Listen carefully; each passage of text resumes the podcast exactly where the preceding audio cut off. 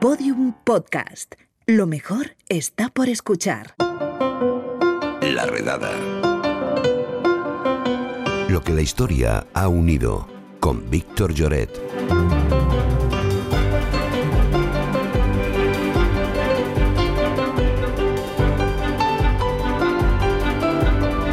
En esta sección, como es habitual, vamos a recordar a los que entrarán en los libros de historia en formato dúo, como Fernando e Isabel, Bonnie and Clyde o Enrique y Ana. Para ello vamos a hablar con nuestro historiador de cabecera, Víctor Lloret. Muy buenas, Víctor, ¿qué tal? Pues buenos días, Lucía. Efectivamente, vengo a traerte un nuevo capítulo de estos Love Stories que, por lo general, no acabaron muy bien. Sí, el último que hicimos fue Juana la Loca y Felipe el Hermoso, que no se puede decir que acabara muy bien para, para ninguno de los dos. Hoy, ¿quiénes son nuestros ilustres invitados? Pues nuestros invitados de hoy son, podríamos decir, el equivalente portugués de Juana y Felipe. No me digas, ¿y cómo se dice loca y hermoso en portugués? ¿Loca y fermoso? No, no sé. Ah, no sé, en, en gallego que sería tola, ¿no? Creo, pero... Sí, en gallego sería tola Pero e fermoso. Queda precioso. Vamos a decir que es así y que luego nos- se nos quejen los portugueses. Toliña e fermoso, Pero bueno, me nos refiero llamamos. Pero me refiero más bien a que fue una historia de amor real, de, de la realeza, que acabó bastante mal. Es la historia del infante Pedro de Portugal e Inés de Castro, que por cierto mm, tiene algo en común contigo. No me digas, también era del Celta como yo. Pues más, vas bastante bien por ahí, porque era también gallega, ah, era de Ourense en concreto. Sí, esto lo sabía que era gallega, ¿eh? Y se fue a Portugal por temas, por temas de trabajo, mm, como yo a Madrid también, o, o cómo fue. ¿Cómo, cómo Sí, acabó ah, Inés en digamos, Portugal? Coimbra sería el Madrid de la época. ¿no? Ah, pues en cierta forma sí que fue por temas de trabajo, porque Inés se fue a los 20 años a Portugal como dama de compañía de Constanza Manuela de Villena, que se tenía que casar con el infante Pedro de Portugal. Y la boda efectivamente tuvo lugar en agosto de 1340, pero parece ser que Pedro, que era el príncipe heredero portugués, sí que se enamoró, pero no de la mujer que tenía al lado en el altar. Vamos, se enamoró de la dama de honor. Correcto, se enamoró de Inés, que era la, bueno, la dama de honor o de compañía, que además parece ser que le correspondió, que el flechazo fue a dos bandos. Y sobre cómo se desarrolló a partir de ahí es un poco difícil distinguir realidad de leyenda, como ya nos pasaba un poco con Juana y Felipe. O sea que ya te aviso, hago aquí un- una letra pequeña diciendo que algunos de los detalles de esta historia a mí personalmente me cuestan un poco de creer. Sí, ¿no? Es que siempre al final se, se magnifica todo bastante. Entonces, a ver, Sí. eh, vamos a ubicarnos. Este señor estaba con su mujer y al mismo tiempo se iba a escalar el balcón de Inés por las noches o cómo hacía.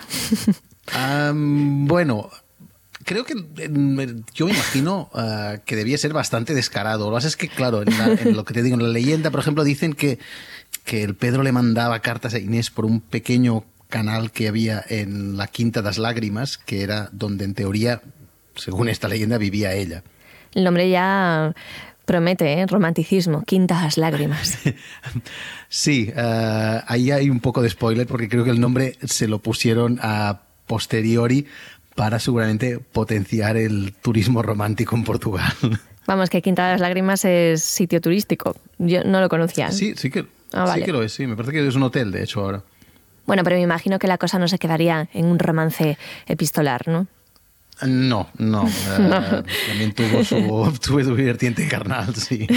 Y además, según parece, fue casi inmediato. Y Constanza, mm, te puedes imaginar, estaba muy celosa Celosilla, sí. porque, sí, claro, porque además eh, Pedro parece ser que no hacía grandes esfuerzos por disimularlo. Ah, por otra parte, mm, también parece que Pedro, pese a estar enamorado de, de Inés, ah, no abandonaba del todo el lecho matrimonial porque tuvo tres hijos con Constanza en cinco años, que no está mal. Vaya, o sea que estaba ya a dos bandas total. Correcto, sí. Pero paró en algún momento. Bueno, paró de tener hijos con Constanza porque Constanza murió. Ah, Ah, bueno. De hecho, murió pocos días después. O sea, paró porque, Eh, porque vino la muerte y dijo, hasta aquí hemos llegado. Entonces luego siguió con Inés, se, fue- correcto. se casó con ella, ¿cómo hizo? ¿Cómo fue el tema? Bueno, ah, sí y no. Eh, o sea, sí que siguió con Inés, pero mm, no fue una cosa tan fácil como podría parecer, porque dices, bueno, mm, si se ha muerto Constanza se puede casar con Inés, pero no, porque el padre de, el padre de Pedro, que era el rey de Portugal, Alfonso IV de Portugal, estaba totalmente opuesto a que su hijo se casara con Inés. Supongo que por. Bueno, esta gente se solía oponer en esa época por motivos económicos, ¿no? Sí, eh, bueno, económicos, políticos. Sí, eh, vamos. En este caso es, es porque Inés, eh, más que, mm, que le disgustara como mujer, que no lo sé, eh, era porque la veía como un peón en los intereses de la corona de Castilla. Y lo que quería evitar Alfonso era que por los amoríos de su hijo, la corona portuguesa quedara anexionada a la castellana. Ujú. Pero vamos, lo que la historia nos ha demostrado a lo largo de tantos podcasts contigo, Víctor, es que aquí los reyes van a su bola y no hacen ni caso de, de lo que dicen sus padres. Así que entiendo, entiendo que Pedro pues hizo lo que le dio la gana, ¿no? Pedro eh, hizo lo que, lo que le dio la real gana, nunca mejor dicho. Eh, se fue a vivir con Inés al Palacio de Albuquerque y allí tuvo cuatro hijos con ella. Eh, según algunas versiones, Pedro también desobedeció a su padre con el tema del matrimonio y se casó con Inés en secreto. Eso mm, hay, el propio Pedro parece ser que lo afirmaba, pero no hay pruebas documentales. Pero bueno, sea como sea, el descontento de su padre y de los nobles eh, portugueses fue en aumento y decidieron poner fin a esta relación. Ahí, ahí viene lo de Quintadas Lágrimas. Ah, sí, Aquí, porque allí justamente fue donde tres nobles portugueses, bajo las órdenes de Alfonso IV, digamos que ajusticiaron a Inés y dice la leyenda de que sus lágrimas, de que brotó un arroyo que sigue ahora mismo en la quinta y también ah, en el fondo de este arroyo hay una alga roja que según la leyenda viene de la sangre de Inés. Dios, qué romántico. Bueno, romántico y qué terrible a la vez. bueno, supongo que Pedro todo esto de que mataran a su nueva mujer, pues no se lo tomaría muy bien, ¿no? No se tomó muy bien, no. Ah, no pudo vengarse de los asesinos porque estos huyeron al reino de Castilla, que estaba ahí muy, muy cercano. Pero cuando subió al trono, dos años después del asesinato, o sea, cuando murió su padre, ordenó que el cuerpo de Inés, que, es, que te puedes imaginar que no estaba en el mejor de los estados después de dos años, Sí. ah, lo sentaran a su lado, en el trono que tenía al lado, y que los nobles le besaran la mano. Esto me recuerda un poco a lo de Juana la Loca y el cadáver de Felipe, ¿no? Ah, Sí, sí, sí. Sí. A, a ver, mm, fue un poco menos gore, digamos, porque Pedro no se llevó el cadáver consigo como sí que hizo Juana. De hecho, hizo algo muy bonito. Lo que hizo fue construirle un sepulcro y hizo que el suyo propio estuviese a los pies del de ella, para que así cuando mm, re- resucitaran eh, el día del juicio final, lo primero que viesen fuese uno al otro.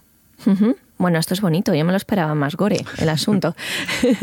Um, sí, bueno, es que bueno, no hemos acabado del todo. Ahí viene un punto un poco Ah, gore después. Siempre es- hay un punto gore, siempre, siempre está ahí. Bueno, a ver, el- aparte del punto gore de sentarla y que le besen la mano a un cadáver de dos años en descomposición, hay más. Cuenta- Sí, sí, cuéntame. Ah, cuéntame. bueno, los asesinos te he dicho que habían huido a Castilla, Sí. Pero Pedro acabó consiguiendo que se los entregaran al menos a dos de ellos y a uno hizo que le arrancaran el corazón por el pecho y al otro por la espalda. Vaya, sí, hay el puntito gore que no falte nunca. Oye, ¿y qué pasó con los hijos de Inés y Pedro? Con los hijos Pues que mira, tuvieron. los hijos, a los hijos no les fue mal. Los que sobrevivieron se emparentaron con otras casas reales europeas y supongo que se pasarían ahí las noches frías de invierno explicando al lado del fuego pues la historia de amor de sus ancestros. Sí, es que, claro, pues yo a lo mejor pues, pues puedo explicar cómo mis abuelos se conocieron allí en, en el pueblo de Orense, que él iba en el, en el burro y mi abuela le vio y se la poraron, pero no tiene, no tiene esta épica, ¿eh? la historia. Claro, no, claro, bueno, en parte por suerte ¿eh? también porque... Sí, bueno, sí, la épica y, y la parte gore también. Claro. Oye, eh, ¿y ahora se les puede ver juntos? O sea, ¿el sepulcro donde están juntos Sí. es visitable? Sí, sí, sigue intacto el, el sepulcro de, de Inés y el de Pedro. O sea que creo que está en Coimbra. O sea, tendría que comprobarlo, pero diría que están enterrados en, en Coimbra. Mm, sí, eso ya te lo buscaré. Muy bien, pues nada, Víctor Lloret, fantástica nueva sección de lo que la historia ha unido. que no sé con qué nos puede sorprender ya la, la semana que viene, porque últimamente está el listón alto, ¿eh? Sí, sí, sí. Vamos, tenemos que buscar, yo qué sé, monarcas andorranos para seguir aquí en el vecindario. Víctor, un abrazo, chao. Un abrazo. Bueno, pues hasta aquí el podcast de hoy, pero antes de marcharnos, historia. Todo son risas mientras miras atrás y hablas de historias y leyendas sobre reyes, príncipes, princesas, concubinas y tal. Luego pones el telediario y ahí siguen. Ahí lo dejo. Un saludo de Lucía Taboada, Juan López y Juan Aranaz. Adiós. Todos los episodios y contenidos adicionales en laredada.com. Síguenos en Twitter arroba redada y facebook.com barra laredada podcast.